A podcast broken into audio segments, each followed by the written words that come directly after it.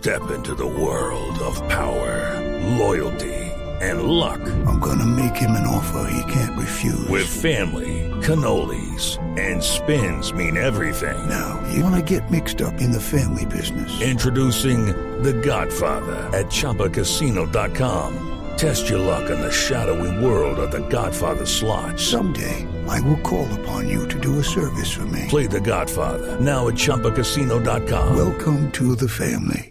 Purchase necessary. VGW Group. Void where prohibited by law. 18 plus. Terms and conditions apply. Las 12 del día en punto, el momento en el que usted se actualiza de las noticias más importantes de Colombia y del mundo. Y sin duda alguna, la noticia más importante, don Eduardo Hernández, es que en enero el desempleo en Colombia fue de 17.3%, que es una cifra muy superior al 13.4% de diciembre pasado y del 13% registrado en enero del 2020, es decir, de hace un año. Sí, Bogotá, mire Camila, tuvo gran parte la responsabilidad de esa disparada en el desempleo a nivel nacional en ese mes de enero. ¿Qué dicen los datos por regiones, Marcela Peña? El desempleo está dándole un castigo sin precedentes a Bogotá. Con casi un millón de desocupados en enero, la tasa de desempleo llegó al 21,6%, la cifra más alta entre las grandes ciudades del país y también la más importante a la hora de entender qué fue lo que pasó.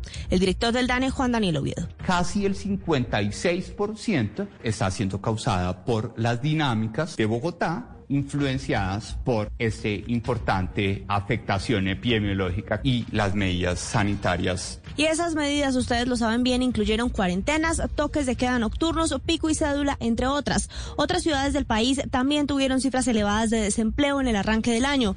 Cali llegó al 19,7%, en Medellín hablamos del 18,4%, Bucaramanga con el 16,2% y Barranquilla con el 13,4%. Marcela, gracias. Preocupante la cifra de desempleo que la repetimos, 17.3% fue el desempleo en el mes de enero del 2021. Y Bogotá está llena de protestas porque los maestros están protestando medio nuevamente porque están rechazando el regreso a clases bajo el modelo de alternancia. Y a eso se le suman también las protestas y bloqueos de los comerciantes. José David Rodríguez, ¿cómo están las calles de Bogotá? Hola Camila y oyentes, sí, son dos puntos de manifestación, el primero de ellos en el centro de la ciudad y nos confirma Transmilenio que por manifestación a la ajena o ajena a la operación en la carrera décima en ese punto con calle Sexta, se cierran las estaciones de Transmilenio, mucha atención San Victorino, Las Nieves y San Diego. Y se inician de inmediato desvíos y servicios duales. Recordemos este punto Camila y oyentes, es por el tema de comerciantes que siguen protestando por las medidas implementadas por la alcaldía de restringir los gastrobares. Y otro punto es en donde estamos ubicados, aquí muy cerca a la calle 26, frente al Ministerio de Educación. Continúan los eh, profesores en un plantón pacífico. Estas son sus razones. Queremos volver, queremos regresar. Que nosotros aquí lo que estamos solicitando son condiciones seguras ¿Para qué? Para proteger la vida y la salud de los jóvenes, de los niños, de los padres de familia, docentes, directivos docentes, el cuerpo administrativo. Eso es lo que estamos solicitando. Estamos muy pendientes, Camila, entonces de la situación en este punto de la ciudad, en el occidente y también en el centro se piden tomar vías alternas, sobre todo para las personas que van a llegar al centro de Bogotá. Son las 12 del día, 13 minutos. Ya nos vamos a meter con el tema vacunas, pero tiene papel y lápiz ahí a la mano, Camila. A ver, tengo listo el papel y el lápiz. Anótese la siguiente siguiente eh, fecha. Marzo 15 de 2028. Marzo 15 de 2028, ¿qué va a pasar? Empieza ese día a rodar el metro de Bogotá. 2028, ¿cuántos años vamos a tener eh, de aquí a allá, pues, Eduardo? Pues imagínese, siete años, casi. bueno, qué maravilla de noticia. Acaba, acaba el gerente del metro de decir lo siguiente: van a terminar las obras, va a estar completamente construido el metro el 26 de agosto de 2027. De ahí en adelante van a tener una serie de pruebas, un esquema de pruebas que va a durar hasta el 14 de marzo de 2028 y el día 15 se pone eh, al servicio de la ciudad. Pues una muy buena noticia para Bogotá, pero ahora sí metámonos en el tema de vacunas, Eduardo, porque el gobierno atribuyó a las malas condiciones de clima, Juan David, la demora en la llegada de las vacunas a Medellín y Cartagena. ¿Por qué al clima? Sí, señora, pues es que es un vuelo comercial, Camila, que es los que están transportando las vacunas a las diferentes ciudades. Estamos hablando de 6.400 vacunas que iban a llegar ayer de Pfizer a Antioquia, 3.294 a Barranquilla y cerca de 1.600 a Cartagena, que estaban programadas para el día de ayer. El Ministerio de Salud hace esta aclaración que las demoras no fueron relacionadas a los biológicos o algún tipo de suministro, sino que por motivos climatológicos los vuelos comerciales que llevaban las dosis se cancelaron. Advierten ellos que lograr la distribución de estas dosis cada vez que lleguen nuevos lotes requiere de una logística en específico y trabajo conjunto para poder distribuir la cantidad de dosis a cada uno de los territorios.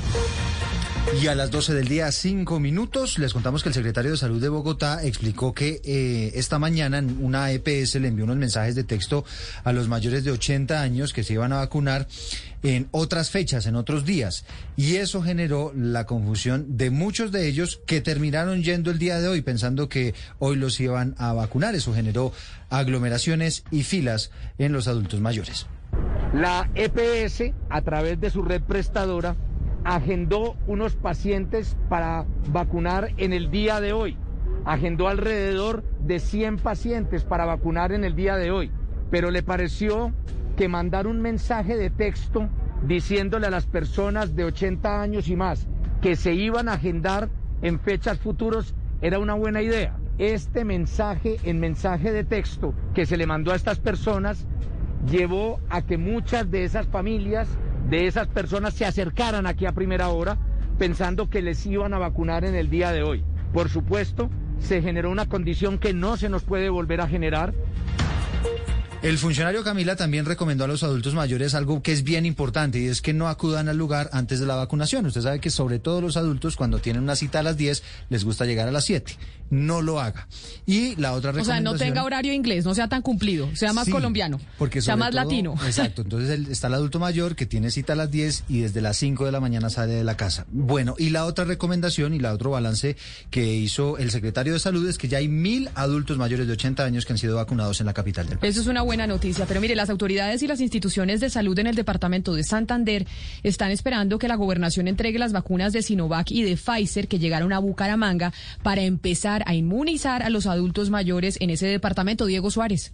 A pesar de que las vacunas para inmunizar a adultos mayores y a un sector del personal médico en primera línea de atención llegaron desde este jueves a Bucaramanga, alcaldes y voceros de centros asistenciales del departamento se mostraron preocupados ante el retraso para iniciar la aplicación de dosis en sus municipios. César González, gerente del Hospital Regional del Magdalena Medio en Barranca Bermeja, aseguró que la institución ya se encuentra lista. Son 15 personas que vamos a vacunar de manera simultánea durante 12 horas. Son alrededor de unos 250 personas que vamos a vacunar. Una vez las personas se vacuna, vamos a monitorearlos. Este jueves el gobernador de Santander, Mauricio Aguilar, anunció en su cuenta de Twitter la llegada de 2.466 vacunas de Pfizer y 6.887 de Sinovac y solo se limitó a decir que serán distribuidas en los próximos días, lo que despertó las dudas planteadas desde los municipios. Y todavía están apareciendo dudas en algunas regiones de Colombia en torno al personal priorizado para vacunarse en esta primera etapa. El Colegio Médico en Antioquia dice que algunos médicos, enfermeras y especialistas no aparecen en esa primera línea. Héctor David Santamaría.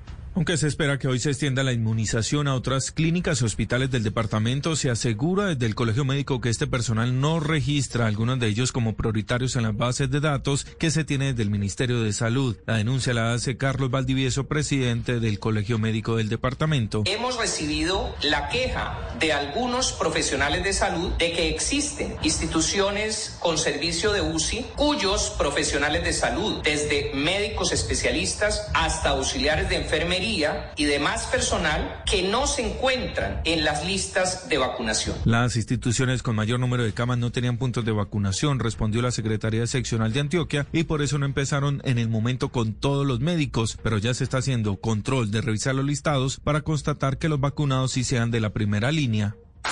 La noticia internacional. Y a propósito de noticias internacionales, las Naciones Unidas acaban de emitir una resolución pidiendo una mayor equidad en el acceso de los fármacos.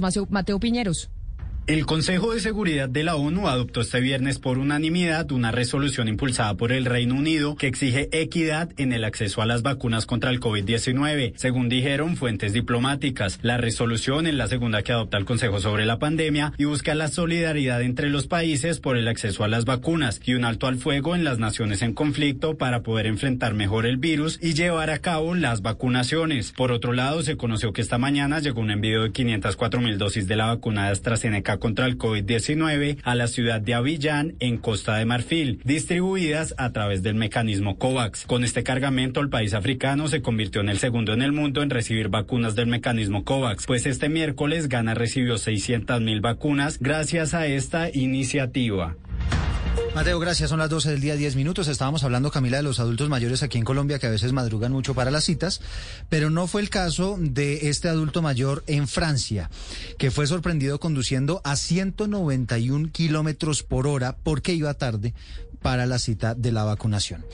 La historia con Xiomara Rojas. Un hombre de 88 años fue detenido conduciendo a 191 kilómetros por hora en una carretera rural francesa para no llegar tarde a la cita en la que debía vacunarse contra el COVID-19. El límite de velocidad en la carretera donde fue detenido es de 110 kilómetros por hora, dijo la policía de la región oriental francesa. El conductor explicó que su exceso de velocidad se debía a la cita que tenía para vacunarse y que iba tarde, pero los agentes confiscaron el permiso de conducir del hombre y su vehículo. Desde enero, Francia da prioridad a los mayores de 75 años en su campaña de vacunación y la estrategia está dando resultados según el primer ministro Jean Castex, ya que la tasa de nuevas infecciones entre los mayores de 80 años ha descendido. Y la noticia internacional cae muy de viernes porque las plataformas audiovisuales de streaming como Netflix, HBO, Amazon Prime y otras más ya son dueñas de al menos el 25% del mercado televisivo mundial y han alcanzado los 900 millones de suscriptores, según un estudio publicado el día de hoy por la Escuela de Negocios OBS en Estados Unidos. Y ahora volvamos a Colombia a las 12 del día, 11 minutos, y tiene que ver con la alta comisionada de Naciones Unidas para los Derechos Humanos, porque le llamó la atención al gobierno de nuestro país por las críticas y los cuestionamientos que se está haciendo a la justicia transicional. Jimmy Ávila. La alta comisionada de la ONU para los Derechos Humanos, Michelle Bachelet, aseguró que son preocupantes las manifestaciones en contra del sistema de justicia transicional en Colombia. Dijo que la idea es ayudar al país a avanzar en la consolidación de la paz sin permitir la impunidad. Me preocupan las manifestaciones en contra del sistema de justicia transicional, incluyendo las propuestas legislativas de abolir la jurisdicción especial para la paz. Frente a estas, urge la protección efectiva del Estado de estas instituciones. Bachelet también comentó que la futura publicación del informe de la Comisión de la Verdad será una oportunidad histórica para garantizar los derechos de las víctimas y abrir el camino a la reconciliación que permita superar 40 años de conflicto armado interno. Son las 12 del día, 12 minutos. Hay noticia importante en el Valle del Cauca. Fue capturado alias Pólvora, uno de los delincuentes más peligrosos que delinquía en el puerto de Buenaventura. Se estaban ofreciendo hasta 200 millones de pesos por su detención. Diana Alvarado. José Eber Ortiz, más conocido con el alias de Pólvora, según las autoridades, tenía una trayectoria criminal de más de 10 años. Se desempeñaba como cabecilla de la Comuna 5 del municipio de Buenaventura, haciendo parte de la línea criminal Los Espartanos, bajo órdenes de alias Mapayá. El coronel Jorge Urquijo, comandante del Departamento de Policía del Valle. Este delincuente estaba requerido por los delitos de concierto para delinquir con fines de extorsión y secuestro también estaba requerido por homicidio agravado, desaparición forzada y tráfico y corte de armas de fuego. También participó en los hechos de violencia ocurridos el 30 de diciembre del 2020, que dejaron como resultado seis homicidios en menos de siete horas en este municipio, producto de la disputa interna de los grupos armados que delinquen en esta zona del país. 12 del día, 13 minutos, y la Corte Constitucional pidió más pruebas y documentos en el marco del análisis de constitucionalidad del nuevo y muy polémico Código Electoral que, que aprobó el Congreso de la República. Zdrual Guerra. El magistrado Jorge Enrique Ibáñez dio un plazo de 10 días al Congreso para enviar las actas mediante las cuales se aprobó el proyecto de ley mediante el cual se aprobó el Código Electoral. La Corte busca establecer si se cumplieron los requisitos legales en su aprobación. De esta manera, el tribunal comienza el análisis jurídico para determinar si le da o no el visto bueno para que sea una realidad un nuevo código que, entre otros aspectos, contempla un software de escrutinio, la auditoría nacional e internacional en tiempo real de todas las etapas de los procesos electorales y la creación de un plan de auditoría en la organización electoral. La noticia deportiva. La noticia deportiva a esta hora. David Ospina volvió a entrenar junto a sus compañeros del Napoli tras superar una molestia muscular que le impidió disputar los dos últimos juegos del conjunto napolitano. Veremos si aparece en la convocatoria para el juego del domingo ante el Benevento. En lesiones de jugadores de la Liga Colombiana, Millonarios ha confirmado que Freddy Guarín y Ricardo El Caballo Márquez estarán fuera de las canchas por tres semanas tras salir lesionados del juego del martes ante el Junior. Eso significa que no podrán jugar los próximos cuatro juegos del equipo embajador. Judy was boring. Hello. Then Judy discovered ChumbaCasino.com. It's my little escape. Now Judy's the life of the party. Oh, baby, Mama's bringing home the bacon. Whoa, take it easy, Judy. The Chumba life is for everybody. So go to ChumbaCasino.com and play over 100 casino style games. Join today and play for free for your chance to redeem some serious prizes. chumba ChumbaCasino.com. No purchase necessary. Void where prohibited by law. 18 plus terms and conditions apply. See website for details.